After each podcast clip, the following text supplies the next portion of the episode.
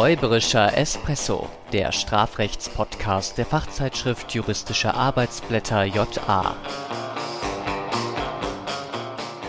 Herzlich willkommen. Mein Name ist Florian Nikolai. Und mein Name ist Mustafa Tem Solakciole. Und wir laden euch heute wieder ein auf einen gemeinsamen räuberischen Espresso. Oder räuberischen Aperol bei dem Wetter, müsste man Ja, sagen. stimmt. Das wäre jetzt natürlich nice. Äh, freut mich, dass es jetzt wieder geklappt hat. Ja, sehr Ist schön. Wieder, ne, ähm, kommen wir nicht so häufig mehr dazu, aber jetzt werden wir mal wieder ein bisschen anziehen und versuchen mal ein bisschen mehr zu machen. Wochen. Terminkalender sind Einfach voll. voll. ne? Ja, aber die Hashtags hätte ich fast vergessen. Raus damit. Hashtag Schwibschwager, Hashtag Bigamie und Hashtag Strong Ties. Und aus der Überschrift sieht man es ja, heute geht es um die Familie. Genau, Familienbande heute. Genau. Und vielleicht auch insofern Familienstrafrecht. Wir hatten ja schon eine Folge, ähm, in der wir uns über Kinder und das Strafrecht so ein bisschen, die Mini... Was war es? Die, Mini-Strafrechtsshow. Die Mini-Strafrechtsshow unterhalten hatten. Heute wird es ein bisschen größer, umfangreicher. Heute schauen wir uns die Familie an. Ähm, wobei das ja erstmal sehr ein weiter Begriff ist. Ne? Was ist für dich Familie? Ja, mal so wahrscheinlich an. was anderes als der klassische Familienbegriff. Also ja, meine Familie ist mir natürlich wahnsinnig wichtig, aber es gibt eben auch andere Leute, die mir sehr, sehr nahe stehen, ähm, die ich vielleicht auch zu, zu Familie zählen würde. Du bist auch wenn jetzt sie Familie oder du Ja. bist mein Bruder, sagt man Genau, ja dann auch ja. ne? Du bist ja auch für mich schon fast ein Bruder. Ja, Ja, Bro, Mindestens ja, sozusagen, ja. mindestens so ein Step Bro, hätte ich jetzt fast gesagt. Aber gut. Ja. Ähm, ja, ich, ich äh, sehe ich auch so, ähm, dass man, dass man das natürlich so von der Blutsverwandtschaft und tatsächlich auch gesetzlich normativ umrahmen kann, aber manchmal gibt es eben Menschen im Leben, denen vertraut man eben besonders. Ähm, das, Genau, das- Gesetz macht das anders. Also da ist man Gesetz- schon einen Ticken strenger. sagt nur die enge Familie. Genau, es wird zumindest irgendwie äh, konkretisiert, was ist hier irgendwie äh, der Onkel, was ist irgendwie die Ge Verwandtschaft in gerader Linie, in der Seitenlinie. Hat mich immer im Erbrecht verrückt gemacht. Ja, ja, das ist ganz schlimm. Man hat das übrigens auch gemerkt in der, in der, während der Corona-Pandemie, wo es dann darum ging, mit wem darf man Zeit verbringen und so. Und ich hatte das Glück, dass ich ein sehr, sehr gutes Verhältnis zu meiner Familie habe und für mich deswegen klar war, Ja. äh, ich werde natürlich die Feiertage zum Beispiel, die man dann nur mit im engsten Familienkreis ver, ver, verbringen darf, sowieso mit meinen engsten Verwandten verbringen. Aber, aber so das Stichwort Chosen Family und so, ne, das ist da halt auch überhaupt nicht. Ähm, Ja, tatsächlich. Ich meine, ähm, da konnte man sich dann halt, da musste man sich wirklich zurückhalten. Stimmt, ich habe das jetzt auch wieder, jetzt wo du mich daran äh, erinnerst. Ähm, da waren auch Leute dabei, aber tatsächlich mit denen hätte ich mich nicht so gerne getroffen. Die wären praktisch gesetzlich sozusagen von dieser Erlaubnis Ja. umfasst gewesen, aber dazu kommen wir noch gleich Ja. zu sprechen, denn das ist so ein bisschen dieses Problem auch an dieser gesetzlichen Umrahmung, was ist Familie, was nicht. Auch das Grundgesetz hat ja da eher eine ähm, konservative Ausrichtung im Artikel 6 und auch in der EMRK wird das ja so ein bisschen äh, umrahmt.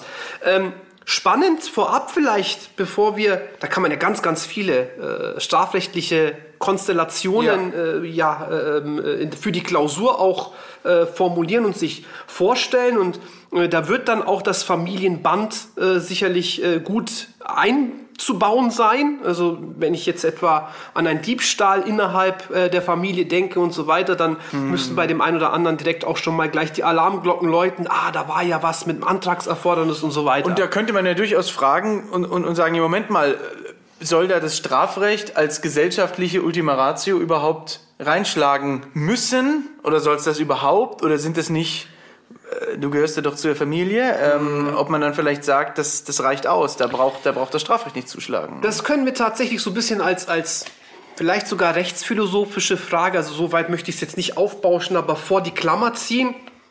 Tatsächlich so ein bisschen fragen, ähm, denn in der typischen ähm, oder typisch ist jetzt falsch, aber in der klassischen Abolitionismusdebatte, ähm, da äh, wird auch immer wieder betont, dass wir gerade in kleineren Gruppen ähm, vielleicht auch auf so staatliche Sanktionsmechanismen verzichten können und wo, dass das dort eben funktionieren kann. Und Weil ja ohnehin geächtet wird. Nein, du kommst am Sonntag nicht zum Kaffee, du hast bei der Oma 10 Euro aus der Handtasche gestohlen. Genau, und die Todesstrafe wäre dann sozusagen so der soziale Ausschluss. Also du gehörst nicht mehr zur Familie Ja. und äh, ja, ich, wir, wir schließen dich eben äh, aus. Also äh, durchaus die berechtigte Frage, könnten wir nicht sagen, innerhalb äh, dieser kleinen Gesellschaften, die haben ihre eigenen Normhierarchien, die haben auch ihre eigenen Erwartungshaltungen. Brauchen wir hier überhaupt ähm, das Strafrecht oder könnten wir nicht sagen, hey, wenn die sich da untereinander schädigen, dann verzichten wir da auf die Strafe.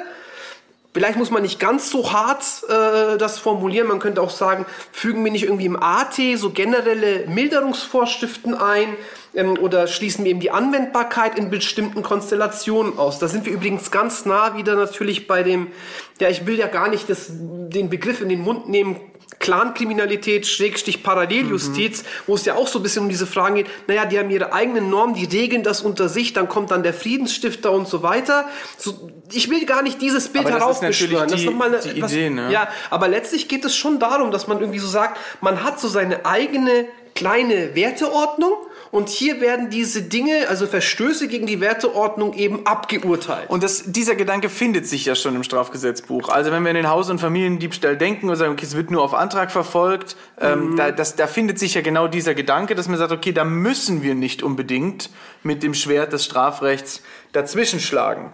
Ähm, findet sich übrigens auch, aber das hatte ich tatsächlich immer missverstanden. Du weißt, jetzt kommt wieder mein äh, Lieblingsthema ähm, beim Ehrbegriff beziehungsweise bei der mhm. Beleidigung. Ja. Dass wir eben sagen, innerhalb der Familie gibt es eine beleidigungsfreie Sphäre. Ich dachte ja immer, und das meine ich jetzt ernst, dass man sich innerhalb der Familie wechselseitig beleidigen nein. kann und darum geht es aber nicht. Nein, nein, damit ist ja gemeint, mhm. dass du, wenn du ähm, deinem, deiner Schwester oder deiner Frau erzählst, äh, dass heute jemand wieder ein ganz besonders schlimmes und dann mhm. nennst du irgendein ein, ein Schimpfwort, dass das natürlich nicht unter den Beleidigungstatbestand fällt. Ja, ja, oder beziehungsweise, aber du kannst auch über den Onkel ablästern oder über den ja. Cousin, der dich gerade genervt hat, aber er darf nicht zugegen sein. Ja.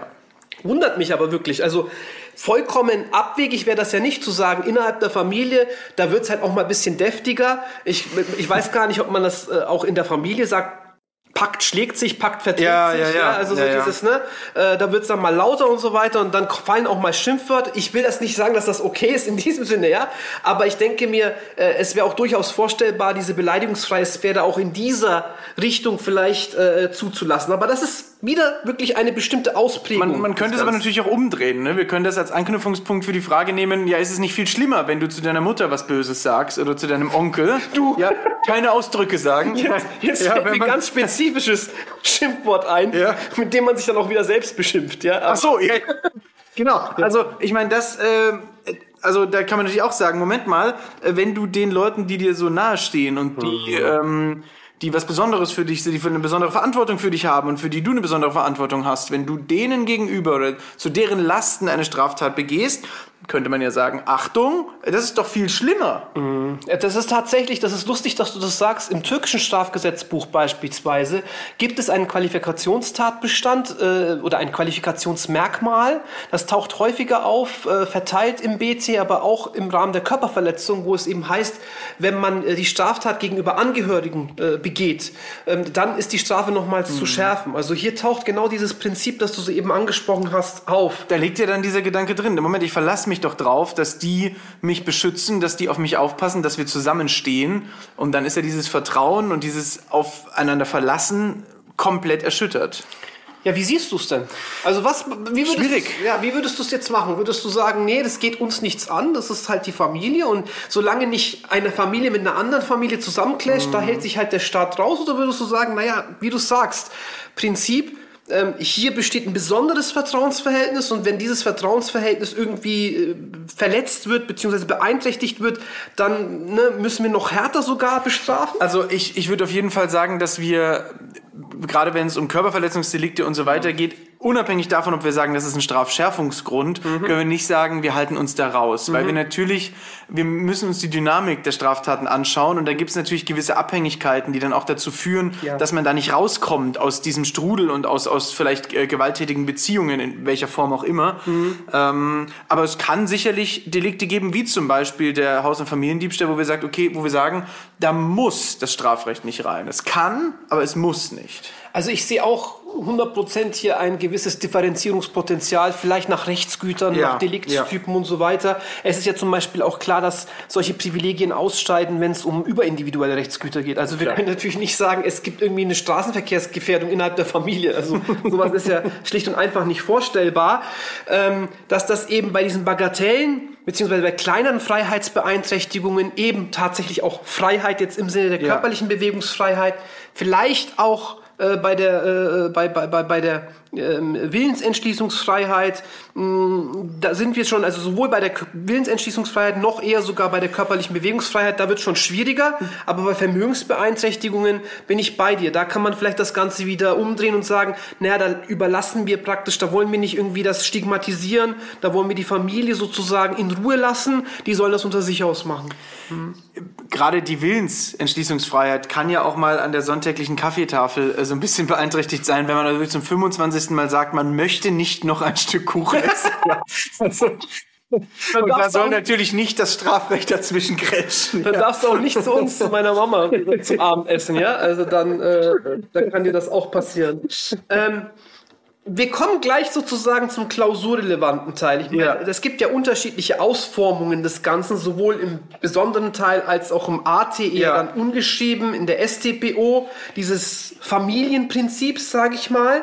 Ähm, das ist aber eben gerade, wenn wir uns die Gesetze anschauen, aufgrund dieser ganz klaren Vorgabe, welches Familienmitglied, also Vater, Mutter, Sohn, mhm. äh, Geschwister, dies und das, eben nicht immer ähm, flexibel genug. Wenn wir uns jetzt überlegen, dass diese Prinzipien, ähm, Entschuldigung, dass diese, dass diese Gedanke äh, der, der, der Privilegierung, Verschärfung oder eben Milderung auf einem bestimmten Prinzip basiert, nämlich ich vertraue eben diesen ja, Menschen im ja. besonderen Maße, dann ist klar, dass dieses Prinzip auch in anderen Beziehungsverhältnissen eigentlich greifen müsste. Heißt, die geliebte Person ja, also wirklich geliebt, jetzt nicht im Sinne die Geliebte, sondern ja, ja, ne, die Person, die mir wirklich sehr nahe steht, der beste Freund, den man seit Ewigkeiten kennt.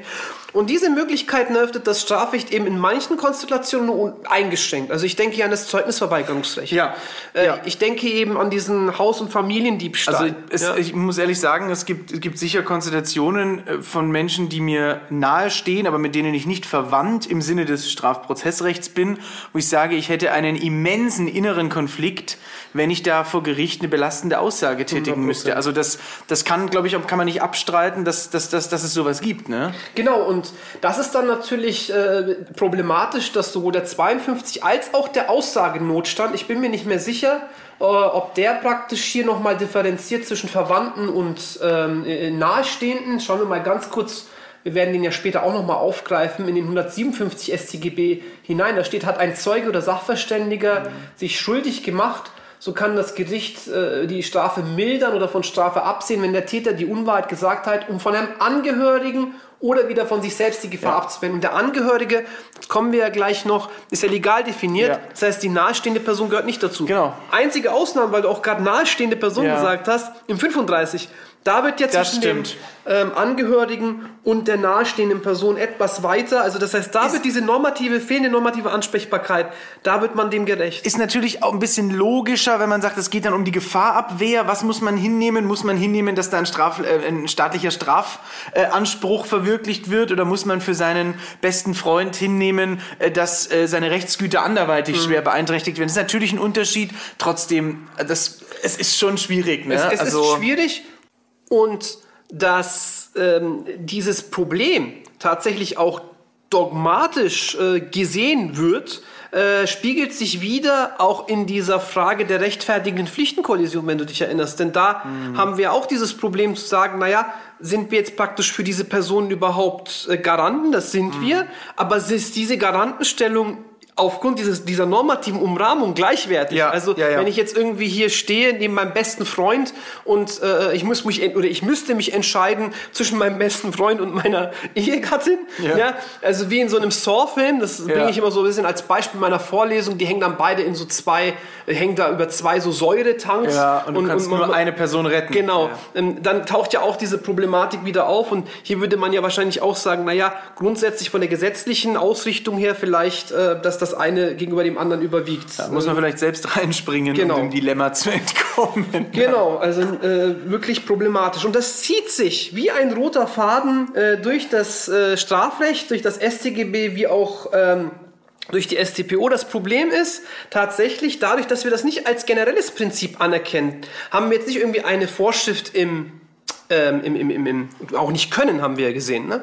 Äh, haben wir jetzt keine Vorschrift im AT, der jetzt irgendwie drin stünde, bei allen Konstellationen, wo irgendwie Straftaten innerhalb der Familie begangen werden, besteht ein generelles Strafantragserfordernis, Mhm. 77x oder so. Haben wir nicht, äh, sondern das ist eher eklektisch, uneinheitlich, mal gesetzlich, eben und mal eben im Rahmen irgendwie der Auslegung zu berücksichtigen. Man darf aber natürlich nicht vergessen, dass auch das, also wenn es eine solche Regel gäbe, über die wir jetzt hier rechtsphilosophisch sprechen Ja. können, man natürlich bei gewissen Delikten auch dann immer diese Hemmung hat, wird es angezeigt und Mhm. so. Das sieht man ja gerade, wo das dann zusammenkommt, äh, wenn es dann in Fällen von häuslicher Gewalt, wo dann auf einmal die Versöhnung äh, zwischen polizeilicher Ermittlung und Strafverf äh, und, und, und, und äh, Hauptverhandlung äh, eintritt und dann auf einmal von Zeugnisverweigerungsrechten Gebrauch gemacht wird und so weiter. Also ist natürlich auch eine Hemmung der Verfolgung dann irgendwo da. Aber man kann natürlich ähm, äh, rechtsphilosophisch drüber sprechen, ob man das zumindest in einem gewissen Grad eben so akzeptieren möchte oder nicht. Ne?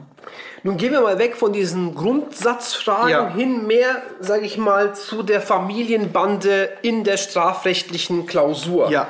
Und hier kann man wohl sagen, dass es auch wieder zwei grundsätzlich unterschiedliche Richtungen in der Klausur gibt. Man könnte einerseits sagen, man fragt, das ist wohl die seltenere Konstellation, wohl auch selten Prüfungsstoff. Man äh, fragt diese Delikte ab, die tatsächlich dazu dienen, dass die Familie als Konzept zu schützen. Also die äh, Tatbestände, die familiäre Beziehungen schützen oder die, ja, die Pflichten, die aus diesem familiären Verhältnis, Ja. äh, deren Einhaltung zu sichern und so weiter. Und auch Rechtspositionen, die Genau. daraus erwachsen. Ne? Genau, das wäre so ein richtiges, echtes Familienstrafrecht, könnte man sagen. Ähm, wesentlich häufiger, und die Fallgruppen kennt man bereits schon aus dem äh, Grundkurs wahrscheinlich, sind die Auswirkungen familiärer Bindungen auf die Rechtsanwendung, auf die Auslegung, auf die Zurechnungsstrukturen, Schuldfragen. Wir hatten es gerade, 35 StGB, aber vielleicht, ja, ich hatte es gerade gesagt, Angriffe von Eheleuten untereinander, vielleicht Auswirkungen auf das Notwehrrecht und so weiter. Ich meine, da ist es ja tatsächlich auch so, dass unser allgemeiner Teil Kraft Natur der Sache unbestimmt Ja. äh, formuliert ist und dementsprechend solche normativen Einfallstore für die Berücksichtigung derartiger besonderer Bindungen offen hält. Das, ähm, und dann sieht man auch immer, ja, hier äh, Sonderfall oder Kasuistik, äh, Familie. Ja, also hier äh, Angriffe, wie gesagt, von Eheleuten, Haustyrannenproblematik. Und man so kriegt weiter. natürlich die normative Tür auch dann immer über Artikel 6 geöffnet. Das ne? sowieso, Also, genau, das kriegt man dann immer hin. Das ist aber tatsächlich auch der klausurrelevantere Aspekt und damit können wir uns ja vertieft auseinandersetzen. Wollen wir uns aber mal ganz kurz dem Familienstrafrecht widmen ja, noch. und damit meinen wir nicht äh, Fernsehverbot, Süßigkeitenverbot und äh, du darfst am Sonntag nicht zum Kaffee kommen, sondern äh, eben die Normen, die so gewisse Rechtspositionen des Familienlebens schützen. Ne? Ja. Ähm, und die haben, die sind tatsächlich in einem Abschnitt sozusagen äh, zusammengefasst. Ja, und die Überschrift ist tatsächlich Straftaten gegen den Personenstand, die Ehe und die Familie. Also Straftaten gegen die Ehe, gegen die Familie. Also das ist schon, das kommt schon am nächsten ran an den Begriff Familienstrafrecht. Ne? Familienstraftaten wie Verkehrsdelikte, Familiendelikte. Achtung, ne? Achtung, Jurist, Juristenwitz. Ich habe mich natürlich direkt Oh Gott. Warum hier äh, der Tatbestand der Untreue fehlt. Also systematisch dann verfehlt, dann am äh, Paragraph 266 zu platzieren. Ich denke mir schon die ganze Zeit, man müsste eigentlich mal, vielleicht gab es das schon bei Wer wird Millionär, so eine Frage stellen, was ist aktuell im Strafgesetzbuch unter Strafe? A. Untreue, B. Fremdgehen, C. Schäferstündchen, D. noch irgendwie was. gut. Und dann mal gucken, was da, ne? weil der Begriff wird ja im, im, im strafrechtlichen Sinne in der Alltagssprache wenig verwendet. Und, und ich mache es hier gerade und mache mich darüber lustig. Ja. Trotzdem habe ich den Witz gebracht. Ja. Das ist, das ist auch immer ekelhaft. Also auch genauso wie dieses Ganze, wenn man sich darüber aufregt, dass jemand sagt, wir, wir, wir, wir äh, gehen nicht zur Uni, wir BGBen uns dorthin. Oh. Ne? Also, und dann regt man sich jedes Mal drüber auf und trotzdem wiederholt Mein, man. mein 1040, ne? Warte, ich blätter nach. Also, und die, die, dieser äh, zwölfte Abschnitt geht los mit 169 Personenstandsfälschung. Wer, wer möchte? Wer macht sowas? Wollte ich ja, ach so, nein, wer liest vor? Wer ein Kind unterschiebt oder den Personenstand eines anderen gegenüber einer zur Führung von Personenstandsregistern oder zur Feststellung des Personenstands zuständigen Behörde falsch angibt oder unterdrückt, wird mit Freiheitsstrafe bis zu zwei Jahren oder mit Geldstrafe bestraft. Ja, also auch wieder eine, ich sage jetzt schon wieder, weil die Ja. nächsten Vorschriften, äh, das wird jetzt darauf auch äh, äh, zutreffen, es sind weitestgehend Vorschriften hier im zwölften Abschnitt, die praktisch, die man praktisch als praktisch totes Recht bezeichnen kann. Ähm, worum geht es hier bei der Personenstandsfälschung? Naja, letztlich ist es so eine Art Falschangabedelikt. Ja. Ähm, es geht letztlich darum, das irgendwie lückenlos äh, vielleicht äh, nachvollziehen zu können, Ja. von wem stamme ich ab. Das hat ja auch rechtliche Folgen, Ja. Erbschaft und so weiter. Und hier sollen eben die Personen vor irgendwelchen falschen Dokumentationen äh, geschützt werden. Das könnte man jetzt noch vertiefen, aber ich glaube, in dem Kontext ist vor allem wichtig zu wissen, dass es diese Vorschriften gibt. Damit wird man jetzt in der Klausur auch nicht ständig konfrontiert werden. Das ist eher Genau, aber- unwahrscheinlich. Ja, ne? aber zumindest sollte man eben wissen, da gibt es diesen zwölften Ja. Abschnitt, da geht es dann eben so los. Weitere, sag ich mal, interessante Vorschrift jedenfalls, äh, dieser Paragraph 170. Ja, Verletzung der Unterhaltspflicht, also wer sich der gesetzlichen Unterhaltspflicht entzieht und mit der Folge dann, dass der Lebensbedarf des Unterhaltsberechtigten gefährdet ist ähm, oder ohne die Hilfe anderer gefährdet wäre, also auch dieser, dieser doppelte Boden, dass dann Mhm. jemand anders eben hilft, äh, der, der verändert nicht die, die, die ähm, Strafbarkeit, wird mit Freiheitsstrafe bis zu drei Jahren oder mit Geldstrafe bestraft. Ähm, das ist wahrscheinlich rechts tatsächlich ein sehr häufiger Fall, aber die Verurteilungszahlen sind dann doch relativ gering. Ne? Und man muss natürlich wahrscheinlich auch, ähm, das heißt ja so, dass äh, der Lebensbedarf des Unterhaltsberechtigten gefährdet ist, äh, ist, klingt für mich nicht nach einer objektiven Bedingung der Strafbarkeit. Heißt, der Vorsatz müsste sich dann auch wirklich auf die Ja, Gefährdung erstmal ja. beziehen. Auch das wird schwierig sein. Äh, und ab welchem Moment wird man überhaupt solch eine konkrete Gefährdung äh, des Lebensbedarfs äh, annehmen können? Ähm, aber ja, ähm, was mich eher hier, und das glaube ich, wird ja auch in der Literatur oftmals angebracht, äh, was diesen Tatbestand angeht, äh, für problematisch erachte, ist natürlich, dass wir auch sonst eigentlich nie äh, die bloße Nichterfüllung von Zahlungspflichten bestrafen. Also Ja. das ist, natürlich könnte man sagen, hier in diesem Wenn- Kontext Es ne, geht ist eben um, um den. Mhm. Schutz des Kindes, um den Schutz der Familie. Also ähm, ich glaube, das bloße Verletzen der Zahlungspflicht ist ja gar nicht der Mhm. Strafgrund, sondern äh, das, die daraus resultierende Gefährdung ähm, des, äh, der Deckung des Lebensbedarfs Mhm. des Kindes. Ne? Aber man könnte sich natürlich sicherlich viele andere gesetzliche Zahlungspflichten vorstellen, in denen, sage ich mal, auch zusätzliche Interessen hinzutreten und Klar. die bestrafen wir dann eh wohl auch nicht. Ja, Spannend, äh, auch der nächste Straftatbestand. der 171 Verletzung der Fürsorge oder Erziehungspflicht. Und ich muss sagen, hin und wieder, ich habe ja selber keine Kinder und dann äh, ist es immer so, ja, dann darf man darüber nichts sagen. Aber manchmal, wenn ich mir so angucke, äh, wie Eltern mit ihren Kindern umgehen, denke ich mir manchmal, so man sieht das dann irgendwie im Bus oder so und dann denke ich mir so, na, Halleluja, das ist jetzt aber, Also das meint natürlich die Vorschrift äh, nicht im engeren Sinne. Ne? Ja, wobei man tatsächlich sagen muss, dass die Vorschrift relativ offen formuliert ist. Also es heißt ja dort, wer seine Fürsorge oder Erziehungspflicht gegenüber einer Person unter 16 Jahren, jetzt haben wir wieder auch äh, eine ja, Schranke, sage ich mal, gröblich verletzt und dadurch den Schutzbefohlenen in die Gefahr bringt, also auch wieder so eine Art Vorsatz-Vorsatz-Kombination in seiner körperlichen oder psychischen Entwicklung erheblich geschädigt zu werden, einen kriminellen Lebenswandel zu führen oder der Prostitution nachzugehen. Also da sehen wir schon ein bisschen anachronistische Ja, ja, ja. Ausgestaltung des Straftatbestandes wird bestraft.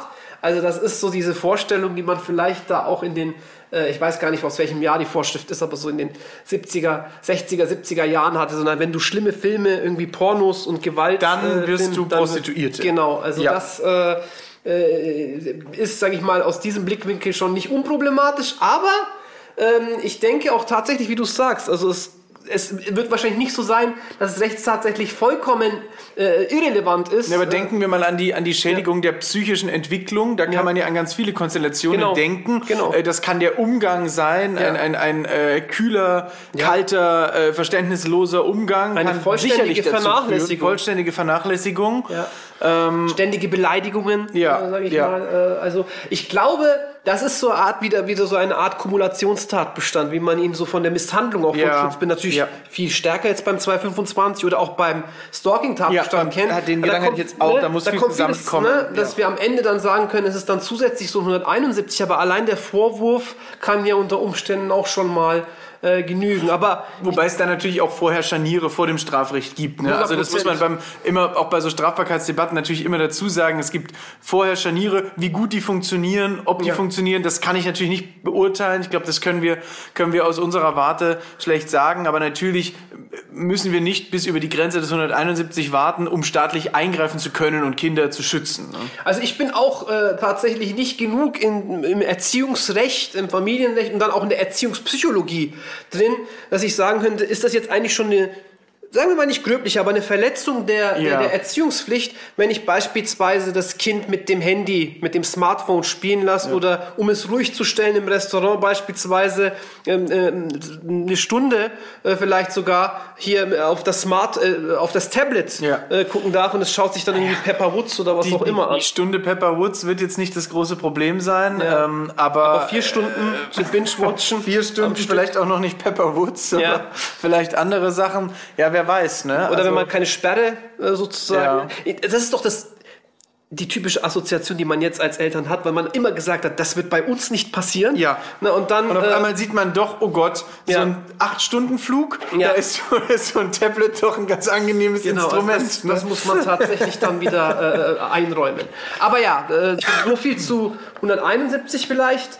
Ähm, dann nochmal ein interessanter Straftatbestand, äh, der Tatbestand der Doppelehe, also beziehungsweise die doppelte Lebenspartnerschaft. ja, Ähm, da heißt es, mit Freiheitsstrafe bis zu drei Jahren oder mit Geldstrafe wird bestraft, wer verheiratet ist oder eine Lebenspartnerschaft führt und dann noch mit einer dritten Person eine.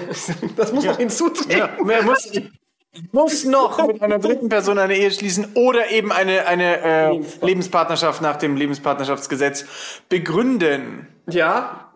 Das, da, ich denke mal, auch da müssen wir wieder wahrscheinlich ins Familienrecht und überprüfen, ab wann sozusagen diese zweite Ehe, ob die unter Umständen vielleicht nach ausländischem Recht wirksam ist oder nicht. Ah, ja, ja. Oder ob es reicht zu sagen, ja, ich will. Ne? Ja, oder so eine Vegas-Hochzeit. Ja, ja. Die ganzen hinkenden Ehen und so, da Ja, gibt's so ganz äh, spezifische äh, äh, Ja, Begrifflichkeiten. wo- wenn ich mir manche so angucke, dann denke ich auch, dass es eine sehr hinkende Ehe ist, aber das ist was anderes damit gemeint. Ne? Aber wir gehen hier tatsächlich hier immer noch von einem Bigamieverbot aus. Wie aber- stehst du dazu? Naja, also wenn, wenn es auch wirklich darum geht, diese Rechts, ähm, diese, diese Rechtsposition der Ehe und so weiter zu schützen, äh, dann äh, kann man das sicher weiter unter Strafe stellen. Also ich möchte jetzt äh, äh, niemanden verurteilen, der sagt, also meine Beziehung darf niemals monogam sein oder muss nur monogam sein. Ich meine, das kann sich jeder überlegen, wie er will. Aber eben die Beziehung und nichts anderes stellt ja der 100, also der 172 sagt ja zweimal Ehe, ne? Der sagt ja nicht, du darfst nicht mit vielen Frauen zusammen sein. Ja, was ist problematischer? verheiratet sein. Na, also als Lebensentwurf meine ich jetzt. Ich Naja, meine- also welcher Lebensentwurf, ich, ich Ja. würde jetzt nicht sagen, ein Lebensentwurf ist problematisch. Das kommt natürlich immer darauf Mhm. Ja. an, wie offen alle Beteiligten an Genau. irgendwelchen Lebensentwürfen äh, teilhaben und das auch wollen. Mhm. Ähm, Aber, aber zeigt das dann nicht, dass das hier, äh, dadurch, dass es dann indisponibel wird, dann doch irgendwie problematisch ist, weil man ja sagen könnte, naja, wenn die Ehepartner, wenn's, dass es dann wirklich um die Ja. Institution eher geht, wenn die Ehepartner sagen, naja, ich finde das okay, soll er halt, dann, er macht es ja sogar offen, also er geht mir wenigstens nicht fremd. Also ich, ich denke, dass eben die Norm auch diese Rechtsposition daraus schützt. Vielleicht auch sowas mit Schlüsselgewalt und solche Geschichten. Mhm. Denke ich nämlich ähm, ja. Weil die Norm wird wenig, also das fände ich zumindest absurd, wenn die Norm irgendwelche Moralvorstellungen Mhm. schützen würde. Das ist dem Strafrecht ja eigentlich auch fremd. Mhm. Ähm, also und ich, ich denke, dass es dann um den Schutz von, von, von Rechtspositionen und so weiter geht. Ne? Auch mit, mit, äh, wie gesagt, Erbe äh, und, und so weiter.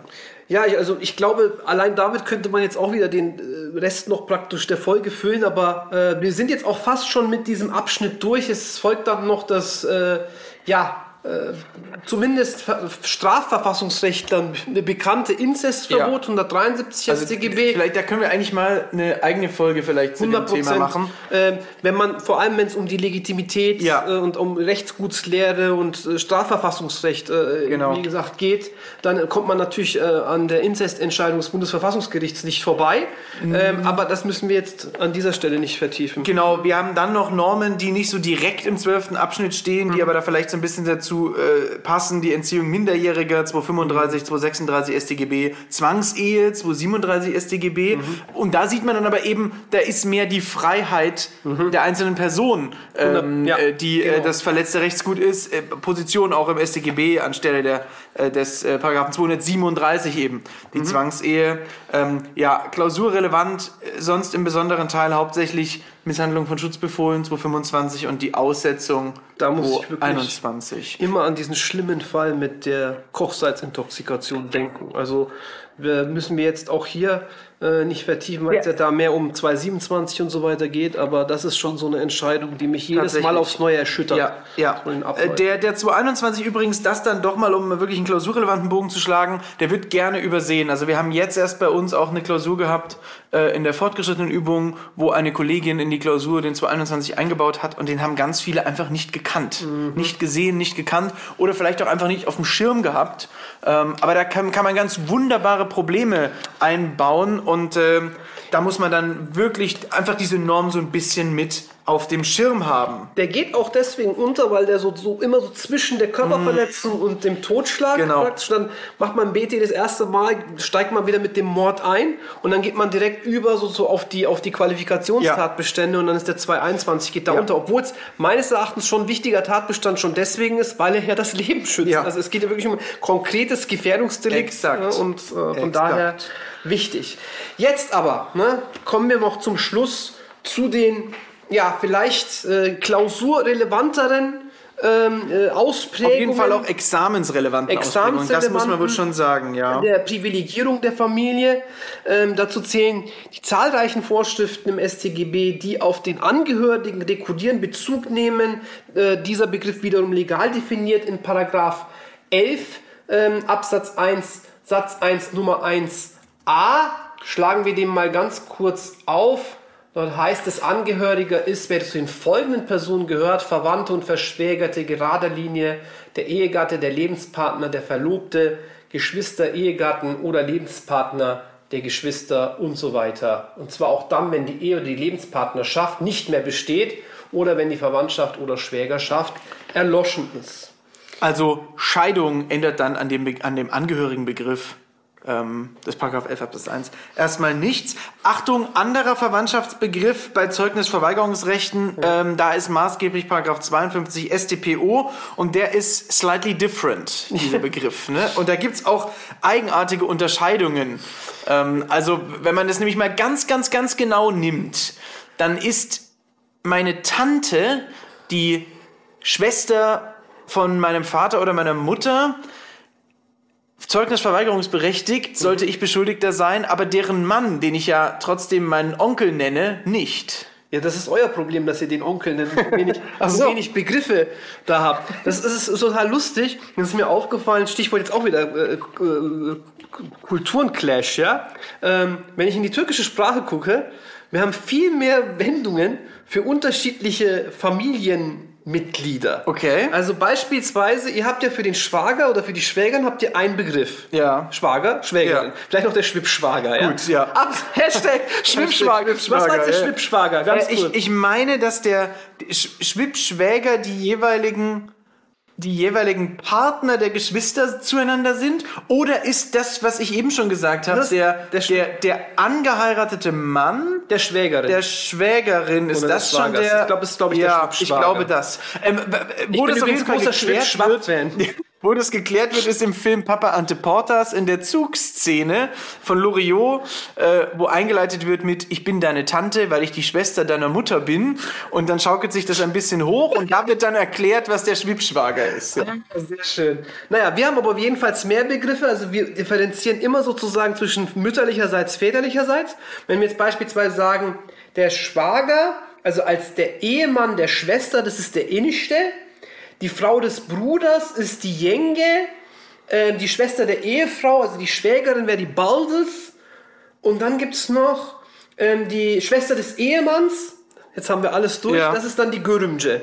Und wir haben genau dasselbe mit den Onkels. Also da differenzieren wir auch zwischen Dayı, Teyze, Yenge, Amca und so Es, weiter. es gibt was ähnliches im Schwedischen, da kann man nämlich feststellen, ob es sich bei der Oma um die Mutter der Mutter oder die Ja. Mutter des Vaters. Ja, also Farmur ist die Mutter des Vaters und Murmur ist die Baban. Mutter der Mutter. Ähm, sagen das ist aber etymologisch dann auch Ja. na nachvollziehbar sozusagen. Ähm, ich weiß nicht, wie das bei den türkischen Begrifflichkeiten ist, ob das Da dann machen wir es einfach nur mit Anne Anne. Ah, okay, die Mutter okay. der Mutter oder Baban, ne? Ah, okay, die, ja. Genau, also das ist äh, dann ein Ticken einfacher auch nachzuvollziehen. Aber kommen wir nochmal zurück zu den Privilegierungsvorschriften. Also die nehmen auf den Angehörigen Bezug. Jetzt muss es bei, den, ähm, äh, bei Ihnen zu Hause oder bei euch zu Hause klingeln. Ähm, wir haben da verschiedene Milderungsvorschriften und Strafaufhebungsgründe. Ding Dong. Der Postmann, der jetzt zweimal klingelt. Nein, äh, oder auch die Tante. Ähm, die Milderungsvorschriften, Aussagenotstand kam mir schon äh, Ja. am Anfang zur Ansprache. Bei der Strafvereitelung, also wenn Ja, es dann der Angehörigenprivileg, Genau, ja. Angehörigenprivileg. Ne? Ähm, da sagt dann der Gesetzgeber, okay, ist nachvollziehbar, dass du den da hier irgendwie in deinem Keller untergebracht hast. Ich weiß es nicht, keine Ahnung. Oder was auch immer. Ähm, Aber da muss man auch sagen, das ist vielen gar nicht bewusst, ne? wenn man das mal so mit den, mit, den, mit den Leuten in seinem Umfeld bespricht, die keine Juristen sind, Mhm. dann, ach so, da müsste ich gar nichts sagen. Oder ach so, ich kann nicht bestraft werden, wenn ich da meinen Mann schütze oder meine wobei Frau den schütze, meisten ne? leider nicht mal bewusst ist, dass sie sich strafbar Ja machen. gut, das, das kann natürlich sein. Aber gut. ähm, und dann noch der 139, ähm, Absatz 2, wo es um die äh, Nichtanzeige geplanter Straftaten geht. Also wenn da irgendwie in der Familie irgendwie da schon irgendwelche Straftaten angekündigt werden, man sagt, okay, ist zwar problematisch, aber äh, wir zeigen es jetzt nicht direkt an, vielleicht kommt der wieder zur Besinnung und so weiter. Dann die Antragserfordernisse Ja. kamen auch hier schon zur Ansprache und das fand ich super spannend. Das wusste ich, aber da war mir nie so klar, dass dieses Antragserfordernis im Hinblick auf das Familien, äh, auf diese familienmäßige Einschränkung, also 247 äh, Diebstahl innerhalb der Familie, passt ja noch. Ja. Aber ganz viele Vorschriften des BT, also auch die Hehlerei Ja. oder auch äh, hier äh, der Betrug und schließlich auch 265a. Ah, also Absatz wenn, wenn, wenn jetzt meinem Onkel ähm, äh, die, die Münchner S-Bahn gehört und ich dann schwarz fahre, dann ich- muss er das gesondert... Genau, das habe ich nämlich auch. Ich habe wirklich in den Kommentaren nachgeguckt, wo spielt das eine Rolle. Aber du musst wissen, ich bin ja nicht nur Professor des Strafrechts, sondern stelle in Deutschland auch Fernrohrautomaten auf kleinen du das wirklich? Ich traue es dir, ich frage nicht, weil ich, weil ich Ironie nicht verstehe, sondern weil ich es dir wirklich zutraue. Es ist jetzt für mich auch nicht mal eine Beleidigung, finde ich. Also, ähm, nein, mache ich nicht. Aber das wäre so eine Konstellation, wenn dann meine Schwester beispielsweise so ein Fernrohr äh, äh, missbrauchen oder missbrauchen ist das falsche Ja, Wort. wenn sie, wenn sie durchguckt, obwohl sie nicht darf. Genau, so wenn, sozusagen. sie, ersch- wenn sie so den Leist die Leistung erschleicht, wäre ja auch kein Warenautomat, wäre ja wirklich auch ein Leistungsautomat ja, in dem Fall. Ähm, dann käme 247 StGB hier in Verbindung mit Das 265a Absatz 3 eine ganz spannende und äh, Nicht realitätsnahe, realitätsnahe Konstellation. Aber ändert nichts daran, nochmal, um jetzt mal ein bisschen wieder ernster zu werden, ähm, dass diese Vorschriften 157, 258 äh, Absatz 6, 139 2 und dann eben auch 247 auf den viele Vorschriften wie eben 257 4, 259 2 und so weiter verweisen, dass man das im Kopf Also hat. äh, mir kribbelt's in den Fingern, diese Fernrohrkonstellation irgendwann mal, nicht in naher Zukunft, das ist zu, zu easy, aber irgendwann mal abzufragen. Das, das, Ich musste echt, ich hatte dieses Bild nämlich vorher mit der Nürnberger Burg, ne, da stehen ja auch diese ganzen Fernrohre. Ja, ja. Da musste ich auch so, ist das jetzt eine Leistungserschleichung? Und wenn das jetzt mir gehören würde und das macht jetzt jemand anders von der Familie, dann hätten wir immer noch die Privilegierung. na gut. Gut, dann schließen wir mal langsam ab äh, mit einem letzten Punkt. Wir hatten es schon angedeutet, Familie und AT.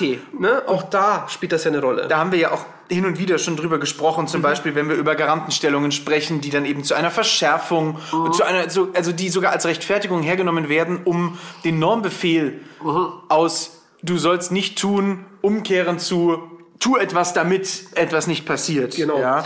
Ähm, übrigens, da haben wir aber, gerade weil, das Art, weil der AT ja so weich ist, ne, Ja. haben wir ja die Möglichkeit, da auch die normalen Näheverhältnisse äh, einzubeziehen. Ja? Genau. Diese Garantenstellung aus enger natürlicher Ja. Verbundenheit. Und da haben wir auch so mehr eine faktische Betrachtungsweise. Äh, denk auch hier wieder an die Ehe. Schauen wir auf das Trennungsjahr 1566, ne, greift das oder nicht? Oder Die zerrüttete kommt, Ehe Genau, kommt es ja. wirklich auf die faktische Zerrüttung Ja. an und so weiter. Also da haben wir diese Einfallstore, da können die dann auch nochmal eher be- berücksichtigt werden.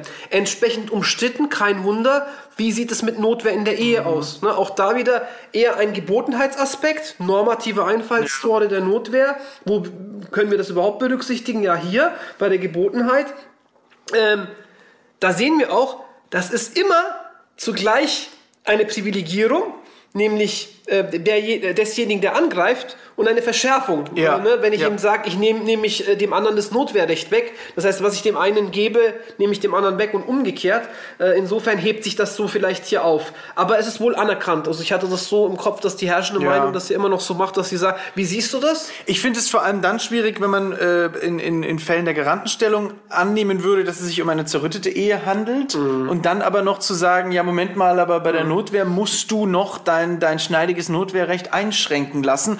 Äh, oder ob man nicht generell sagt, also wenn jemand äh, vorsätzlich und rechtswidrig angreift, wo dann eigentlich noch die Begründung darin liegt zu sagen, ja Moment mal, aber es ist doch mein Mann, es ist doch meine Frau, äh, dass ich dann nicht eher sagen muss, hoppla, jetzt kommt sogar von dem der Angriff und da schließt sich ja so ein bisschen der Kreis zu dem, was wir am Anfang besprochen haben. Ne? Genau, und das sagst du jetzt ganz, ganz bewusst als Stilmittel zum Abschluss. Damit wir so langsam zum so Ende kommen. Ja, aber genau. viel gibt es nicht mehr zu sagen. Natürlich könnte man auch hier wieder sagen, es gibt wieder Privilegierung oder rechtfertigende Tatbestände. Denk an, die, an das nicht bestehende oder nur in Ansätzen bestehende elterliche Erziehungsrecht, zumindest im Hinblick auf das Strafrecht nur, richtig, ja, ja, genau. äh, nur äh, eingeschränkt Ja. berücksichtigungsfähige. Ähm, dann im Rahmen vielleicht der Einwilligung, also hier diese Fälle hatten wir schon, ne? äh, im Rahmen auch der äh, Strafrechtsshow und wegen Einwilligung und Tattoo stechen lassen und so weiter, ja. Ohrringe. Ähm, da tauchen diese Probleme auf, aber das sind so die Assoziationen, die man haben kann und haben sollte. Und ich hoffe, das war zwar ein wilder Ritt, aber äh, dass wir eigentlich ganz gut durchgekommen sind. Denke ich auch. Und können dann auch schon, oh, ich bin jetzt müde und ich brauche tatsächlich einen Kaffee. Espresso. Ja, ich ja, auch. Ja, Dann gehen wir rüber zum Espresso, vorher noch in die Crema. genau, so schaut's aus. Alles klar.